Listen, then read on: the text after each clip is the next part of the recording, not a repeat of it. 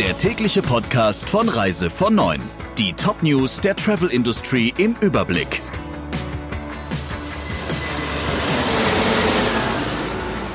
Mein Name ist Jennifer Hess. Einen schönen guten Morgen. Nach dem Rückzug der polnischen Staatsholding PGL hat Condor die Aussicht auf eine weitere Finanzspritze der Bundesregierung.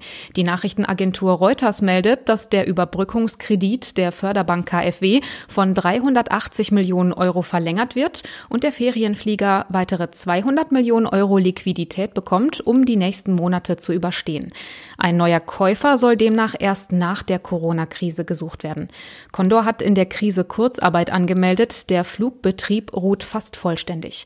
Vor einer Woche hat die staatliche polnische Fluggesellschaft LOT die Übernahme von Condor abgeblasen.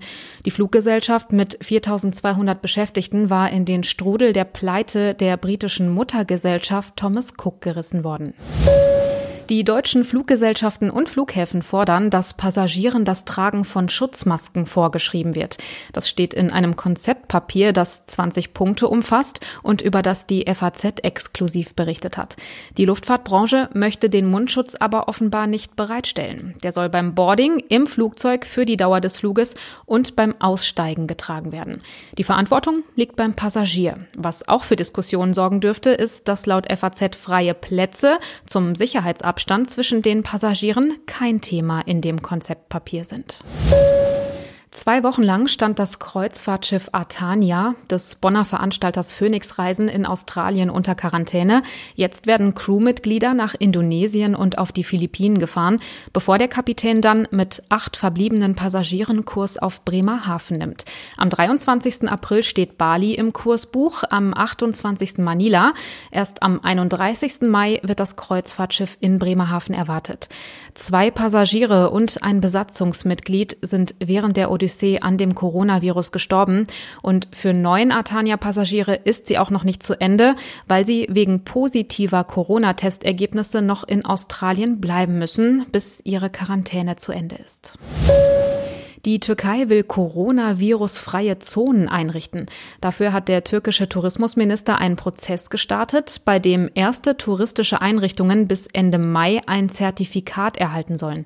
Flughäfen, Hotels und andere Orte würden gemäß der Abstandsregeln neu organisiert und könnten im Juni wieder starten, berichtet das türkische Portal Hürriyet. Touristen müssen dann Gesundheitsdokumente vorlegen. Wenn der Tourismus wieder anläuft, erwartet der Minister in einer ersten Phase Einnahmen aus den den asiatischen Ländern.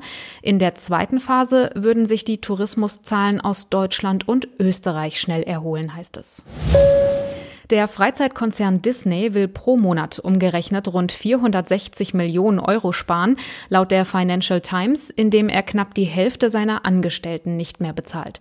Das heißt, dass 100.000 Mitarbeitern das Gehalt gestrichen wird. Allein in Orlando sind 70.000 Mitarbeiter betroffen, im Disneyland Paris rund 17.000.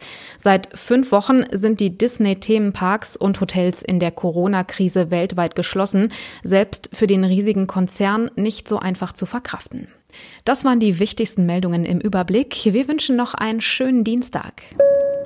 Der Reise von Neuen Podcast in Kooperation mit Radio Tourism. Mehr News aus der Travel Industry finden Sie auf reisevon und in unserem täglichen kostenlosen Newsletter.